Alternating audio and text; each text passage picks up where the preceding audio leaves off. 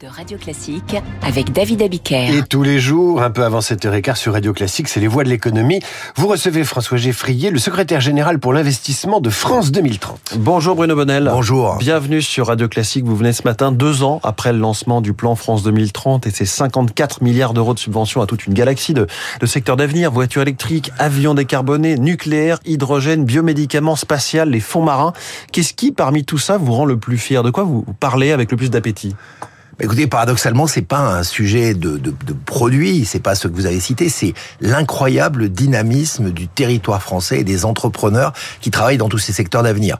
Euh, que ça soit euh, d'ailleurs à Paris, mais 60% d'entre eux sont dans les territoires. Vous voyez, quand on voit de la, de la bioproduction dans le Cantal, dans une entreprise qui s'appelle Bios par exemple, quand vous voyez euh, Symbio qui a été inauguré hier euh, euh dans l'hydrogène, euh, qui se trouve qui se trouve dans la région lyonnaise, mais également à, à Belfort ou à, ou à Béziers, avec Genvia, on voit un tissu industriel français qui existe. Donc moi, quand je dis toujours, on parle de France 2030, je dis, vous savez, on disait, est-ce qu'on va y arriver? Aujourd'hui, on dit, on va y arriver, et c'est mmh. ça qui est le plus important pour ce plan. Alors, on annonçait dimanche les premiers permis d'exploration pour de l'hydrogène blanc, c'est-à-dire de l'hydrogène présent naturellement dans le sous-sol français, les Pyrénées. Est-ce qu'on espère l'autosuffisance par ce nouveau moyen de trouver, de produire de l'hydrogène?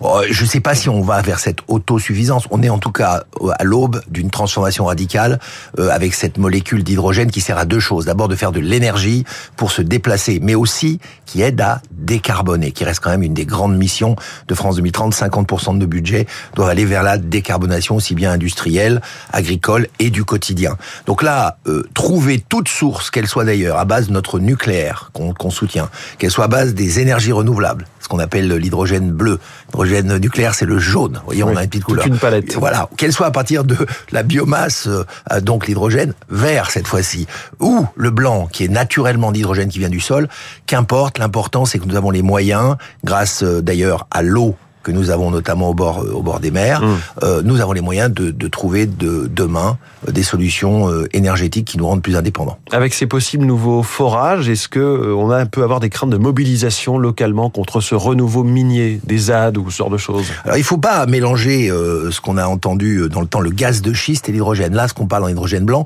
c'est que c'est spontané, c'est-à-dire qu'il y a des poches d'hydrogène qui sont d'ailleurs paradoxalement renouvelables pour des raisons chimiques assez complexes, qui font que effectivement il y a des réserves, et il y en a en France, euh, d'hydrogène. Après, il faut regarder si la rentabilité, etc. On commence, mmh.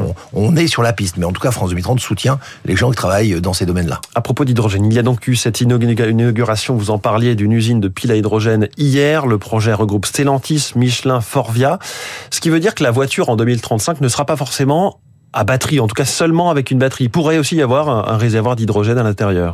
Alors il y a plusieurs euh, plusieurs hypothèses. Effectivement, déjà ce qu'on veut, c'est une voiture décarbonée. Donc les gigafactories dans la région de Dunkerque, c'est 20 à 30 000 emplois. Euh, ce sont des gros investissements que des sociétés comme Vercor, ACC, Prologium, toutes soutenues par France 2030. Vercor, dont l'un des cofondateurs était à votre place il y a 20 minutes. Oui, et que j'ai écouté avec attention parce que je crois qu'il a, il a eu une très bonne pédagogie de la mmh. complexité, à la fois de la simplicité euh, de, de, de, leur de leur technologie. Et ça, c'est formidable parce qu'elle est robuste. À côté de ça, il y a effectivement une question sur l'hydrogène en tant qu'outil de mobilité. Sur la grosse mobilité, il n'y a pas de débat. Les, les trains, les camions, euh, euh, peut-être un jour les avions, qui sait, on verra bien. Là, il n'y a pas de débat. Sur la petite mobilité, il y a encore des soucis de rentabilité, des soucis d'équilibre de rentabilité. Mais oui, il y a déjà des véhicules qui tournent mmh. à l'hydrogène. Et entre les deux, il y a euh, notamment les camionnettes, euh, les Peugeot Expert, les Citroën Jumper. Ce matin, quand on lit les propos de, euh, du patron de, de, de Stellantis, Carlos Tavares, il nous dit 110 000 euros pour une camionnette, c'est 40 000 euros pour une, une de ces camionnettes euh, à batterie classique il va falloir beaucoup de subventions là. Ah non, justement, l'idée c'est pas de basculer dans la subvention parce qu'il faut des activités pérennes. On ne construira pas une économie et France 2030 il est là pour donner un élan, pour essayer de donner justement le dérisquage de l'investissement, mais certainement pas d'avoir une espèce de de d'économie sous perfusion. Moi, je veux une, pas une économie sous perf, mmh. je veux une économie surperformante, donc passer de sous perf à surperf, ça, ça serait intéressant. Par contre, vous savez, une voiture au début du siècle, ça va être le prix d'un jet. Quelqu'un qui achetait une voiture euh, en 1900, c'est aussi c'est comme aujourd'hui quelqu'un qui achèterait un avion.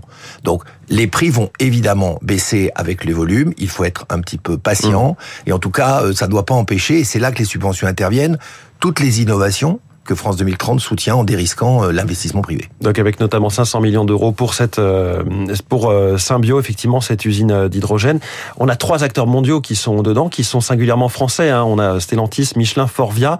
Est-ce que dans l'innovation de manière générale, c'est la France contre tout le monde ou est-ce que c'est l'Europe contre tout le monde? On a du mal à voir quelle est vraiment l'échelle. En tout cas, il faut trouver un équilibre entre cette souveraineté française qui a d'une singularité et évidemment le territoire continental, parce que les défis auxquels nous faisons face sont continentaux. Nos concurrents, ils s'appellent la Chine, ils s'appellent les États-Unis, ils s'appellent pas euh, un pays où ils s'appellent pas l'Ohio ou la Floride. Ça j'entends, mais dès qu'il y a un projet d'implantation d'usine, on le voit quand tout le monde va courtiser Elon Musk pour Tesla, mais aussi pour les projets de semi-conducteurs ou de batteries, à chaque fois c'est chaque pays européen l'un contre l'autre. Oui, parce que je pense que chaque pays veut montrer un peu sa différence, son talent. Nous, par exemple en France, un de gros atouts, c'est le plan CMA, compétences et métiers d'avenir, où nous allons former jusqu'à 400 000 personnes à ces nouveaux métiers, l'hydrogène, le nucléaire, la batterie, d'ici 2030. Donc cette réserve de femmes et d'hommes qui vont être capables de faire tourner les usines, ça va devenir un élément déterminant.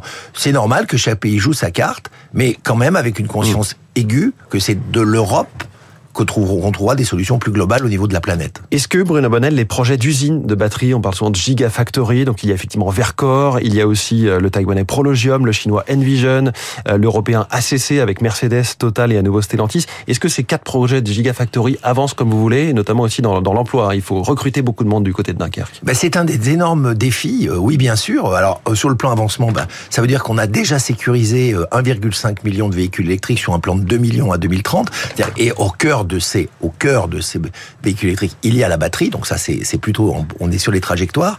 Euh, par contre, c'est vrai que il va falloir à côté, c'est ce que disait d'ailleurs la personne de Vercors avant moi, il faut créer des écoles de la batterie. Donc nous formons des gens et surtout, nous reformons des gens. C'est-à-dire que le bassin dunkerquois qui était autant touché par des crises de chômage ou des pertes d'usines euh, dans, les, dans les années précédentes, ben là on arrive à reconvertir des métiers et c'est ça qui est une force de, de ce territoire.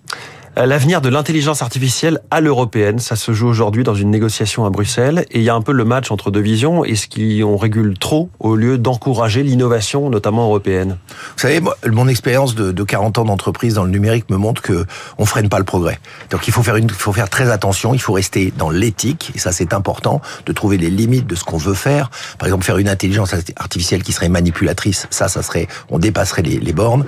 Mais il faut aussi laisser libre cours à cette transformation radicale euh, de, des process et de la compétitivité que va apporter l'intelligence artificielle. Donc moi, je serais pour, pour un, une vigilance de ne pas laisser se dépasser par des pays qui sont moins éthiques que nous, donc avoir une performance technologique, mais d'y mettre un certain nombre de barrières, euh, mm. de barrières de, de, société qui font notre différence européenne. Qu'est-ce que vous avez pensé en découvrant les résultats du, du classement PISA qui montre une dégringolade du niveau des élèves en, en maths dans les pays de l'OCDE, ceux de la France encore plus que les autres? Ben, D'abord, euh, qu'il faut pas tout ramener à PISA, les gens seraient pas un chiffre. Moi, je crois qu'il faut, faut, faut raison garder. Ceci dit, c'est, on constate que le niveau baisse et je pense que les premières mesures qui ont été annoncées par le ministre sont intéressantes. On les, on les épaule d'ailleurs avec d'autres choses dans le mm. plan CMA. Par exemple, un grand plan attractivité sur lequel on essaie d'attirer les jeunes filles et d'ailleurs les jeunes en général aux mathématiques en leur expliquant que finalement euh, les maths c'est leur quotidien et c'est pas quelque chose de mystérieux. Euh, je pense qu'il s'agit, le, le coup de fouet est important. Il faut, il faut bouger, mm. ce fameux choc des, des, des savoirs.